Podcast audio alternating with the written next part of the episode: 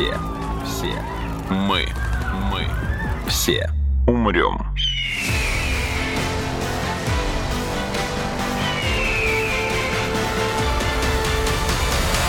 Мы все умрем.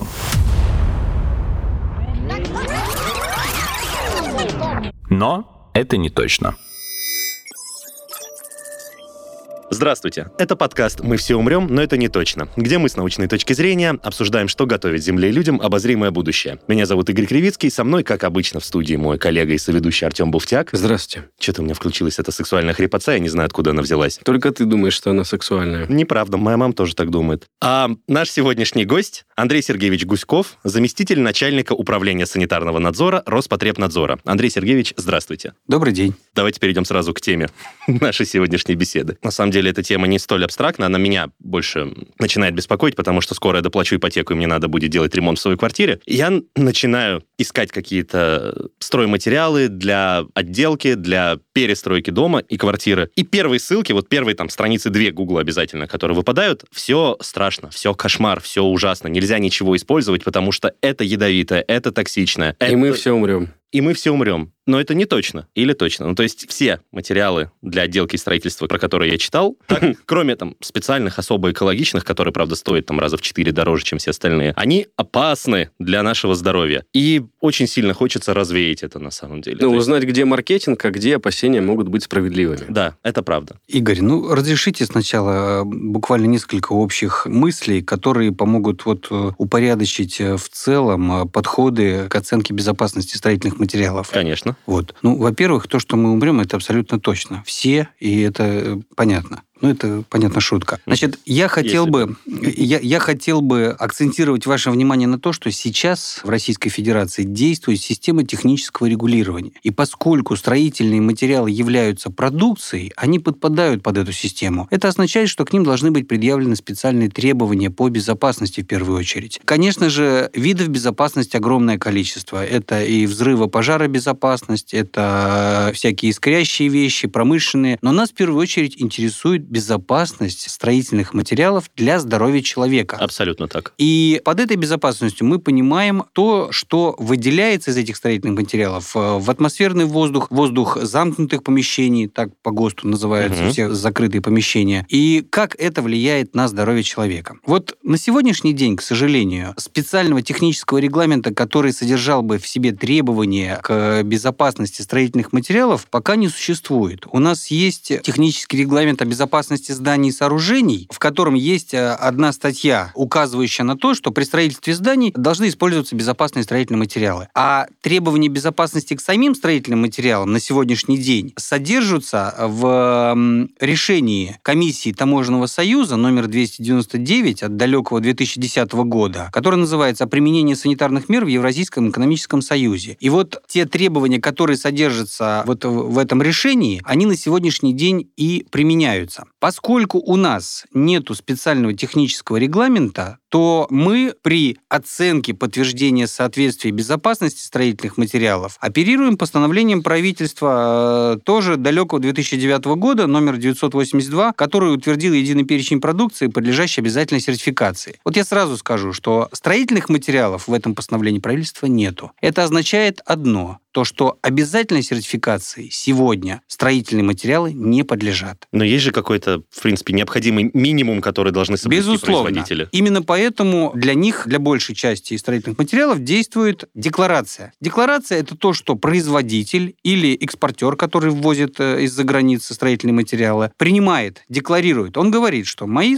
строительные материалы безопасны. И подтверждает это протоколами лабораторных исследований, сертификатами, полученными от производителя, если это продавец. Мгм. Вот. Э, Таким образом, все стройматериалы, ну, большая их часть, подлежит декларированию. Как проводится оценка безопасности строительных материалов? Ну, конечно же, это лабораторные исследования в лабораторных условиях. Вот э, испытательные лабораторные центры Роспотребнадзора, которые занимаются по этому направлению, используют климатические камеры, специальная большая емкость, в которой погружается, а, оставляется строительный материал, и вот этот воздух потом анализируется. Можно спросить? Просто э, хочу сравнить опыт. У меня был опыт работы в коммерческих организациях, которые занимаются как раз-таки реализацией импортных продуктов. Насколько я понимаю, вы говорите о декларации соответствия. Допустим, я производитель и хочу свой товар реализовывать на российском рынке. Для этого мне нужно получить сертификат соответствия, ну, пройти ряд испытаний как раз-таки в органе, который осуществляет контроль, и подтвердить, что там моя продукция соответствует всем необходимым требованиям, не является опасной. Если это испытание пройдено, я получаю документ, что, соответственно, эту продукцию можно реализовывать. И когда я буду поставлять в Россию этот товар, ЯК, вот эту декларацию соответствия показываю, и получается, что, то есть попадание правильной продукции, оно на таможне, да, контролируется. Проверили они, то ли я привез что по документам или нет. Если это импорт в страну. Да. А если это произведено А если это страны? произведено на территории Российской Федерации, то производитель обязан такой документ оформить. То Ага. есть провести лабораторно-инструментальные исследования и испытания безопасности своей производимой продукции и принять э, декларацию о безопасности. Вот. Мгм. Ну, то есть, получается, проверяется это один раз, а дальше на совесть производителя. Ну,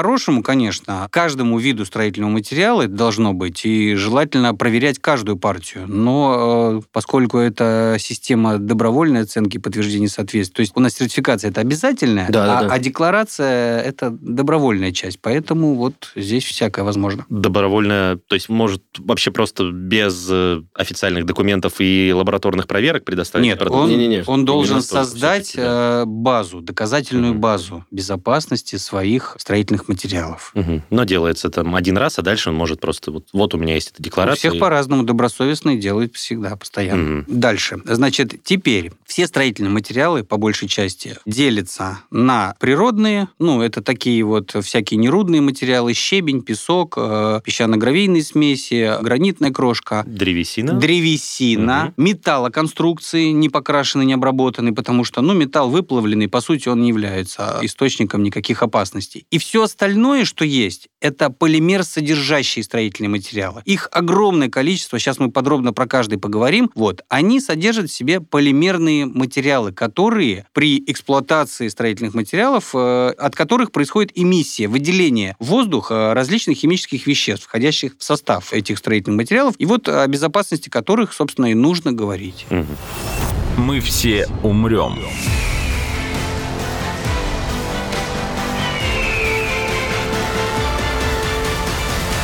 Но это не точно.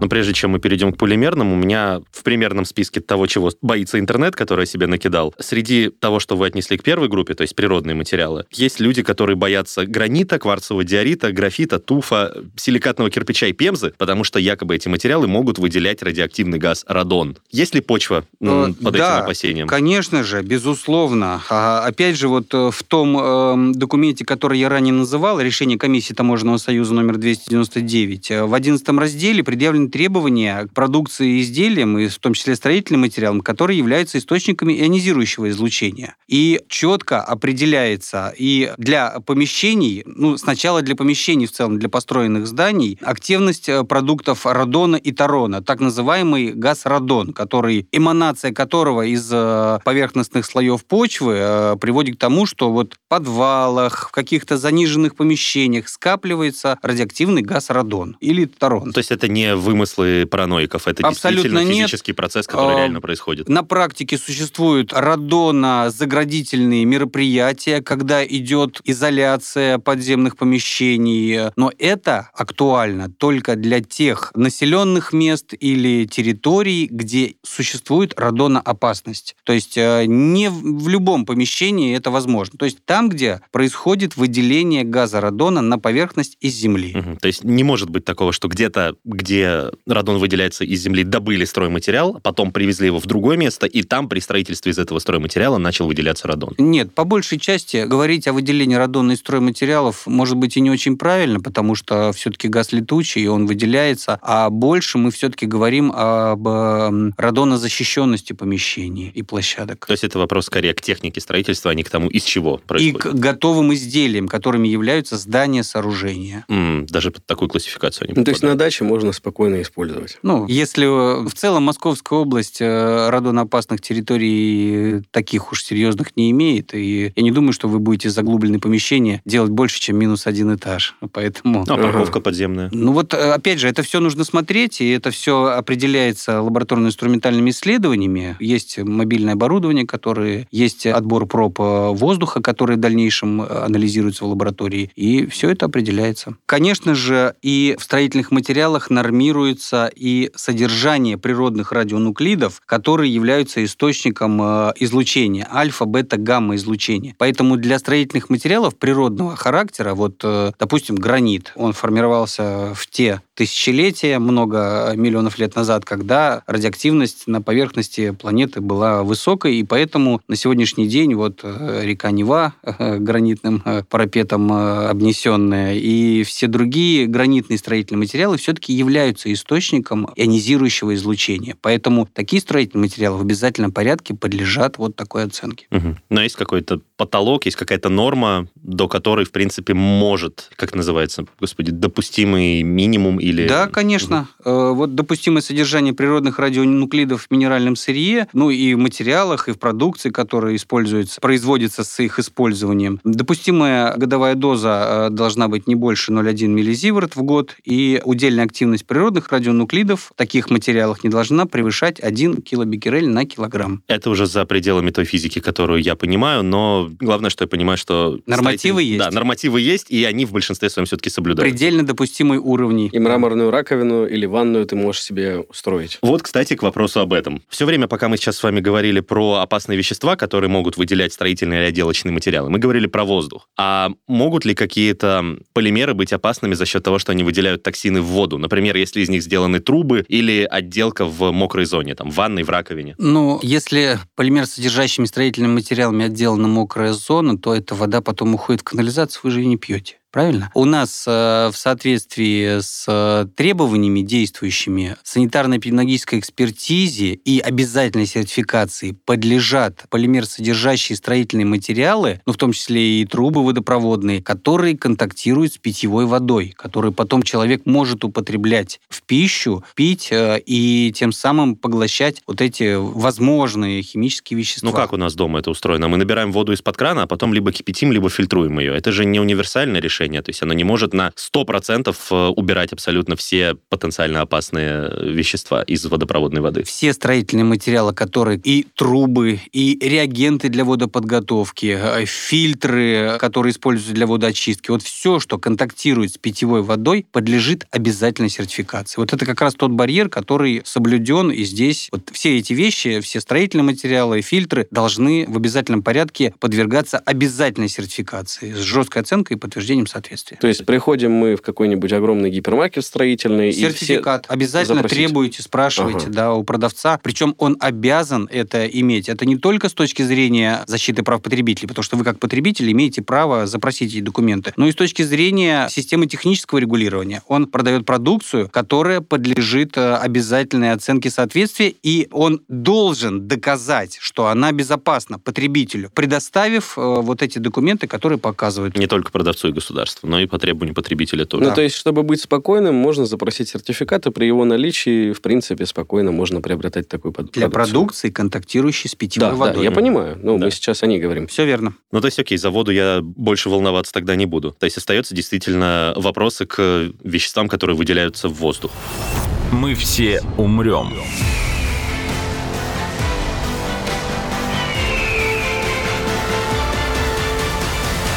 Но это не точно. Игорь, да. я бы хотел тоже задать вопрос. Вопрошай. Вот я очень много баек слышал про ламинат. Про то, что если есть возможность, ни в коем случае не покупайте ламинат э, в качестве ну, отделки пола, а лучше поднакопить денег и вот купить себе паркет, потому что паркет он натуральный, а ламинат не натуральный, на него светит солнышко, он, и, значит, выбрасывает в воздух огромное количество вредных веществ. Если у вас дети, то вообще ламинат ни в коем случае. Вот насколько все эти опасения, они имеют под собой какую-то доказательную реальную почву? Ну, вы знаете, начать, наверное, нужно с того, что обычная древесина, которая растет в лесу и заготавливается, это природный строительный э, материал, оно является источником выделения формальдегида. Да, обычная древесина природная. Кроме того, когда клеят, ведь э, паркет это же не цельные полнотелые плашечки, часто это склеенные ламели, которые клеют клеем ПВА. ПВА поливинилацетат. Ну, да? вот это как раз ламинат скорее, паркет-то именно... Ну, по крайней мере, бываете ты они когда-нибудь разные видел, бывают. да, паркет? Он Они же со стыками, разные. он весь Не, ну стыки, обработанный. да, там клей, но сами деревяшки мне всегда казалось, что Это не именно- цельный брус, это Э, не мгм. это. Коллеги, есть инженерная доска, есть э, паркет э, с наклеенными ламелями, есть э, просто цельный дубовый паркет из э, плашечек выстроганных. Ну, это просто огромные деньги, конечно.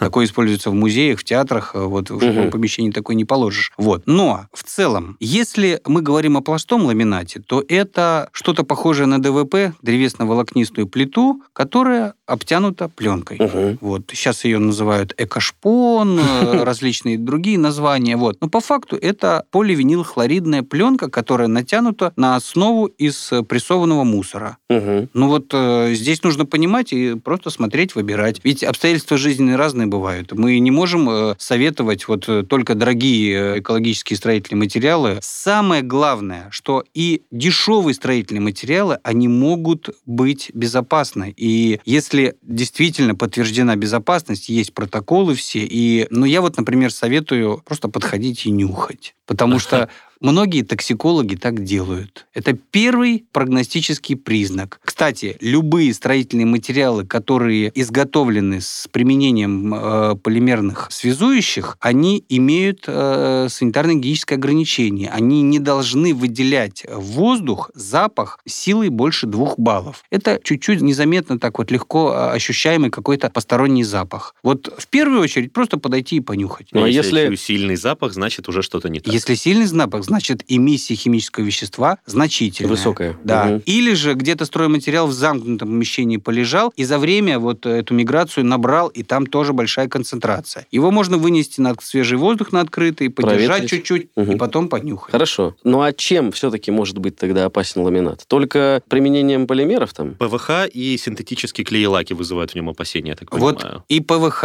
и синтетические клеи-лаки, и поливинилхлоридные пластификаторы, и фенолформальдегидные смолы, которые в состав ДСП, ОСБ, плиты, да, входят, различные каучуки, полимеры сополимеры стирола, вспененные полиуретаны, э, полиэфирные смолы, эпоксидные смолы, э, полиамиды, э, Вспененный полиуретан звучит аппетитно. да, ну вот это все полимер, содержащие строительные материалы. И опасность от них одна. Это эмиссия Да. в воздух замкнутых помещений химических веществ, которые являются мономерами этих полимеров. Но вот они разные могут быть. Ну, то есть, например, Конечно. синтетические лаки обвиняют в том, что в них содержится, например, тулуол и ксилол, которые при испарении сильно раздражают слизистую и могут накапливаться в легких. А еще некоторые виды паркетного клея и лака, говорят, э, тоже выделяют тулуол и ацетон, которые могут спровоцировать выкидыш или женское бесплодие. Господи. Вычитал, вычитал я вот такое. Ну, я бы не стал привязываться к конкретным веществам, потому что все, большое количество полимерсодержащих строительных материалов в процессе своей жизни, жизненного цикла, они подвергаются процессам термоокислительной деструкции. Вот как совершенно верно вы в самом начале говорили. Под воздействием солнечного света, нагрева, воздействия свежего воздуха, кислорода идет окисление. И из полимера выделяются мономеры, которые, в свою очередь, тоже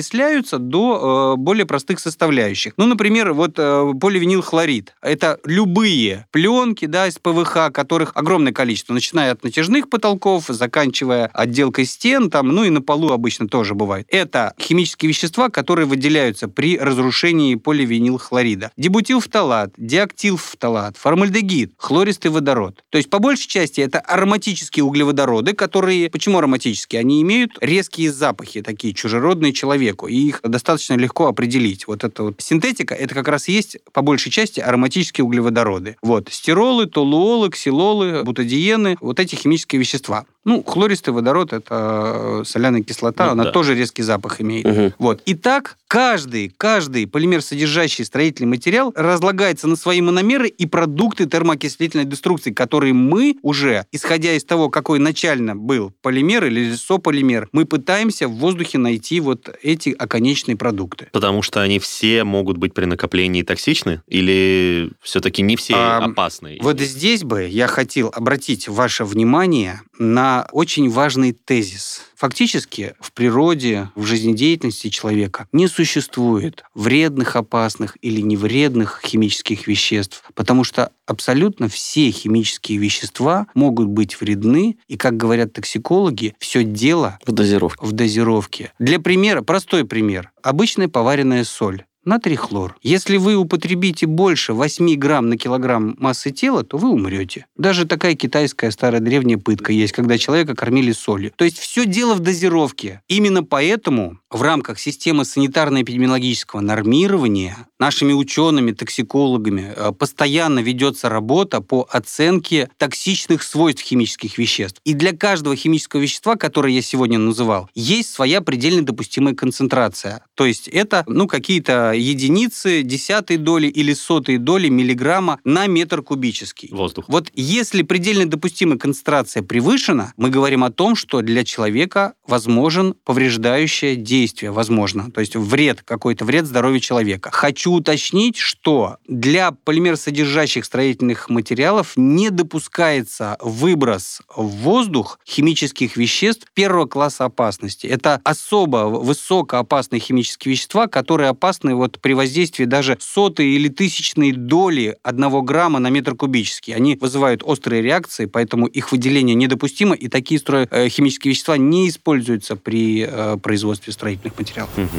Мы все умрем.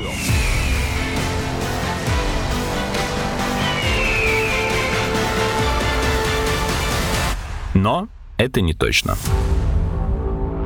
Два у меня вопроса. Первый как раз-таки касается запаха, да, о чем мы говорили. А если получилось так, что, например, там мы переложили ответственность на прораба, он там купил э, стройматериалы э, известного бренда, может быть, у которого с ним есть какие-то взаимоотношения. Сдали квартиру, мы туда пришли, там очень сильный запах, мы проветрили квартиру, чтобы убедиться, и он никуда не пропал. Вот человеку в этой ситуации что делать? Может быть, вызвать специалиста, который оценит ситуацию и, допустим, токсичность. Или ему там однозначно стоит э, менять да, э, Прораба, как минимум. отделку, да, к примеру. Или вот если так уж получилось, что не мы, допустим, выбирали материал и поздно уже э, пришли к выводу, что что-то тут не так. Ну, если запах очень сильный, болит голова и нельзя долго находиться в этом помещении, да, то, конечно же, э, можно обратиться в любую испытательную лабораторию, которая аккредитована на право проведения оценки вот этих химических веществ, э, Мгм. ну, в Росаккредитация. Вот. Но здесь, вот, как говорят, дьявол кроется в деталях. Даже если в воздухе помещения будут выявлены превышения, мы не всегда можем понять, что является их источником. Мгм. Какой конкретно строительный материал или элемент мебели. Вот именно поэтому и проводится оценка для каждого строительного материала отдельно. Мгм. Я знаю, допустим, мнение э, некоторых производителей стройматериалов, и оно поддерживается многими. Они говорят, ну какая разница, какой стройматериал? Главное, чтобы итоговое было изделие, которым является здание, строение, сооружение, оно было безопасно. И вот получается так, что есть накопительный эффект. Этот стройматериал безопасен, но немножечко выделяет это тоже, а все вместе накрывает волной. Понимаете? Вот. Именно поэтому вот мы считаем, что подходить к оценке безопасности нужно жестко и каждому элементу здания, строения, сооружения, то есть каждому строительному материалу. А жестко в каком плане? Снизить дозировки допустимые? Нет, нет сни- снизить или повысить дозировки мы не можем, потому Это что да. гигиенический понимаю. норматив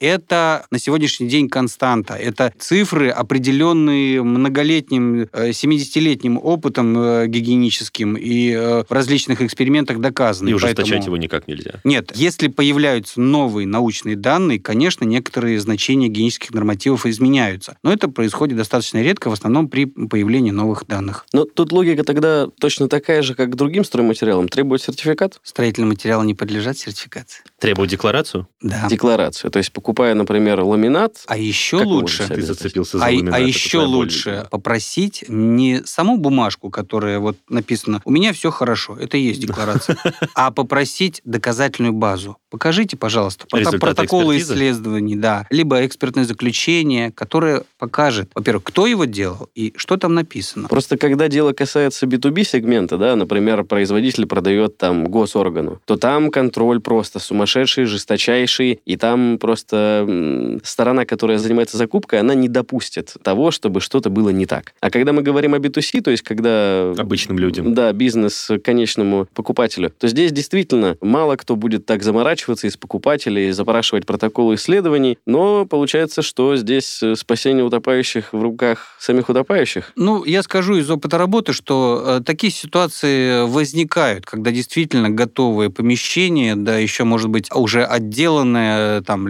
линолеум, тот же акрилин, стеновые панели фенолформальдегидные, которые вот и фенол, и формальдегид выделяют, они в общей сложности дают такую экспозицию, которая влияет на здоровье. Но, еще раз говорю, очень сложно выявить источник. Да-да-да. Что именно? Поэтому нужно вот посегментно. Бывает так, что даже выпиливают кусочек мебели и в эксикатор или климатическую камеру, выдерживают сутки, там при нагреве, там до 40 градусов, разные методики есть. Мгм. И тогда уже анализируют этот воздух. Выделяется ли что-то вот от конкретно этого строительного материала? Мгм. Интересно. А к слову о линолеуме, а он вреднее, чем, э, например, тот же ламинат? Или они одного поля ягодки? Ну, то есть по уровню эмиссий, по, по объемам их или по... Или так Но вообще нельзя сравнивать? Ваш вопрос на уровне, а какой сахар в ведре? Т- Тростниковый или Да. от э, Безусловно. свеклы сахарной? Провокация, да, Артем? Ну, я задаю те вопросы, с которыми сталкивался сам или там кто-то из моего окружения. Ну, то есть... еще раз, чтобы было понятно. Да.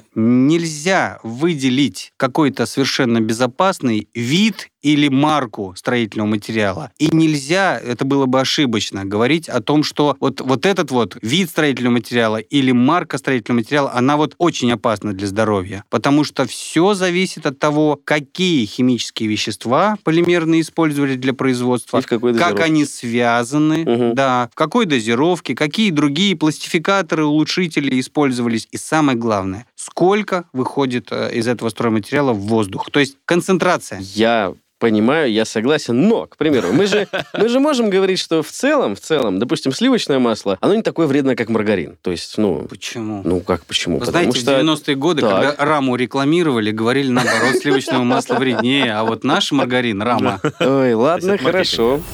Мы все умрем.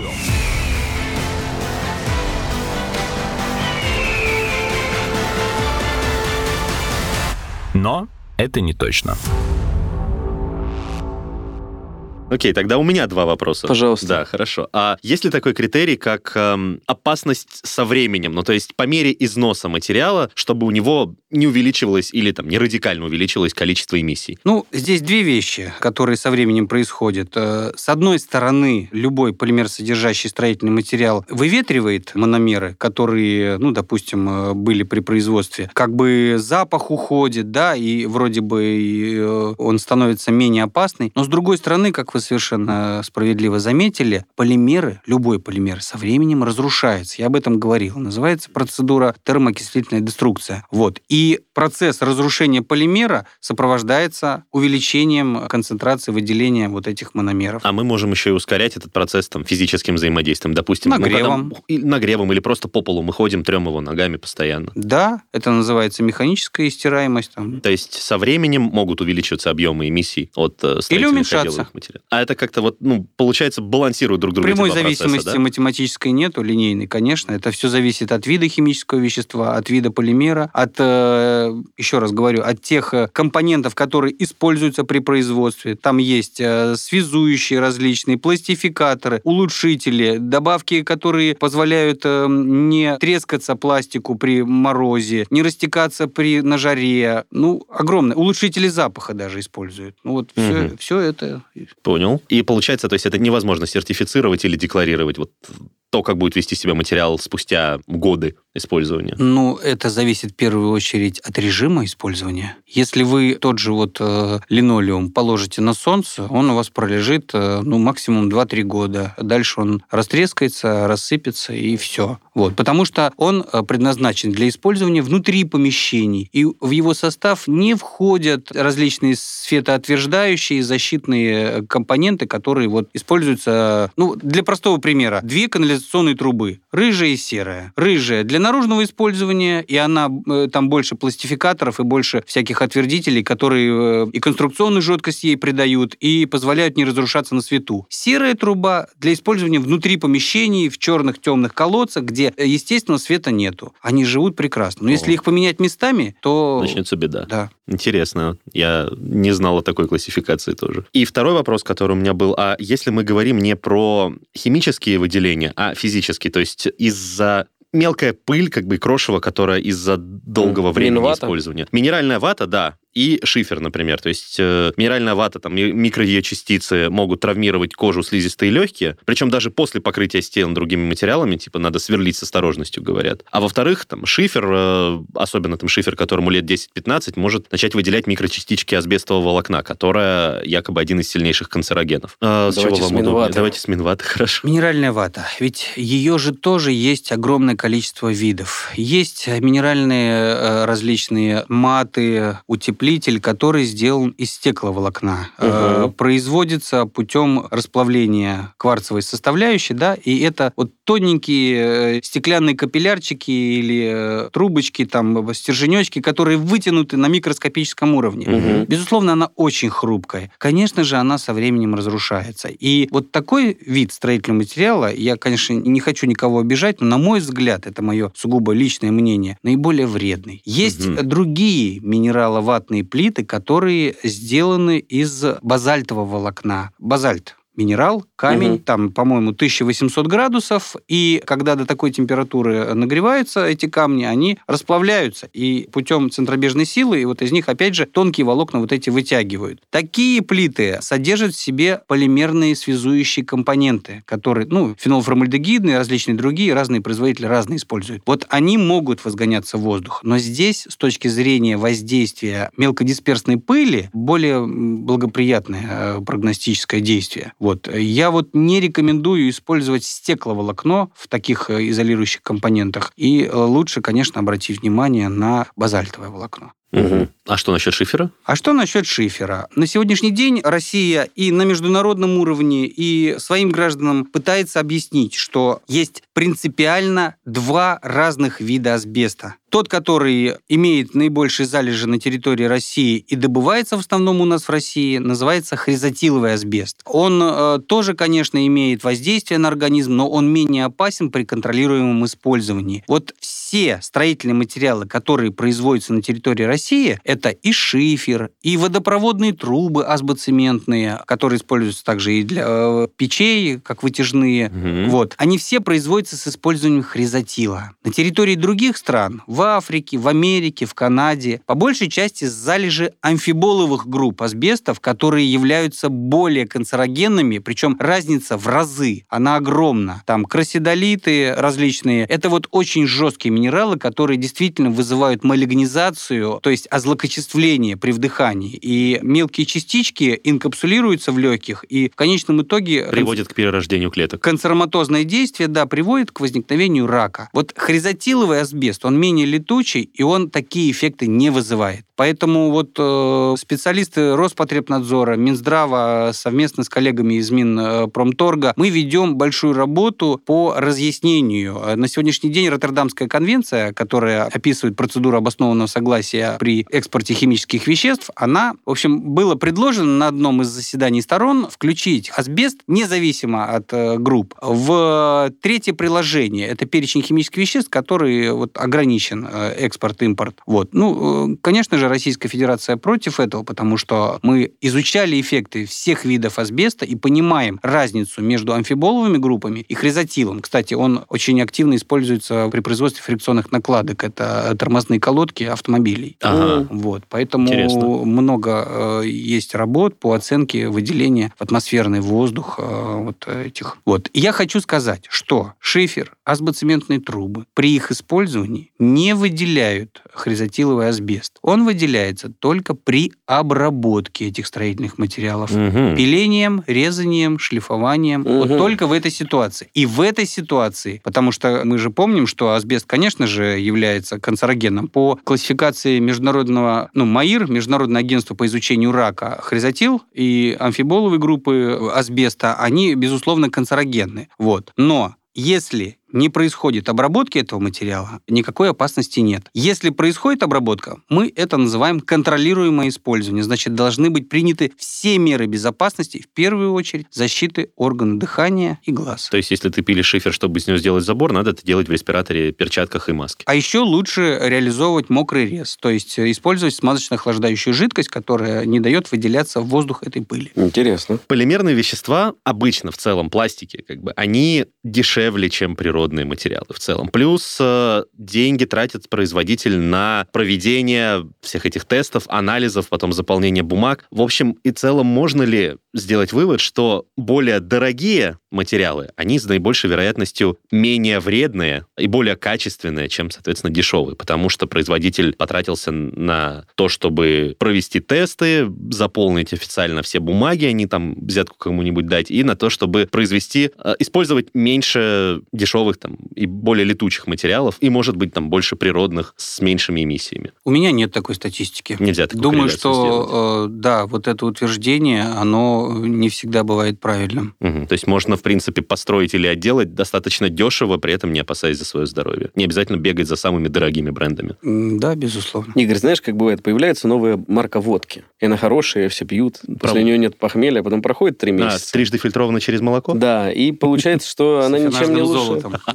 К примеру. И потом выясняется, что она ничем не лучше. Поэтому, Игорь, ты можешь купить себе паркет за, там, не знаю, космическую сумму, и, может быть, на момент э, проверок аккредитации, там, сертификации он был прекрасен, но потом через два года они начали гнать э, туфту, и что делать? Ну, вы знаете, на самом деле то, о чем сказали вы, это уже по факту противоправные действия. Да, безусловно. Это или фальсификация, Мгм.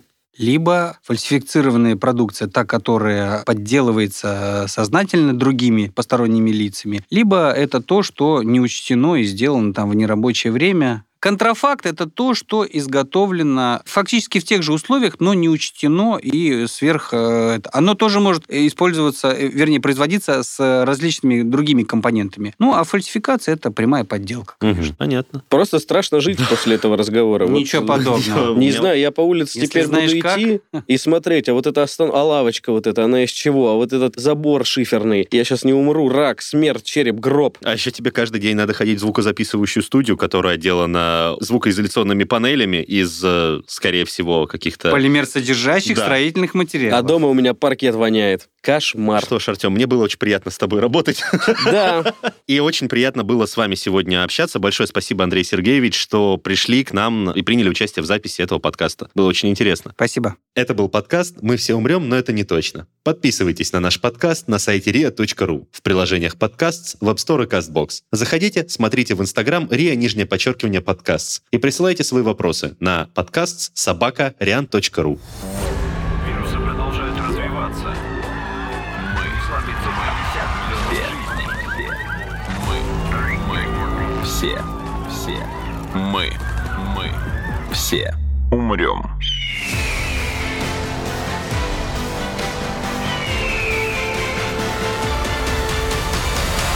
Мы все умрем.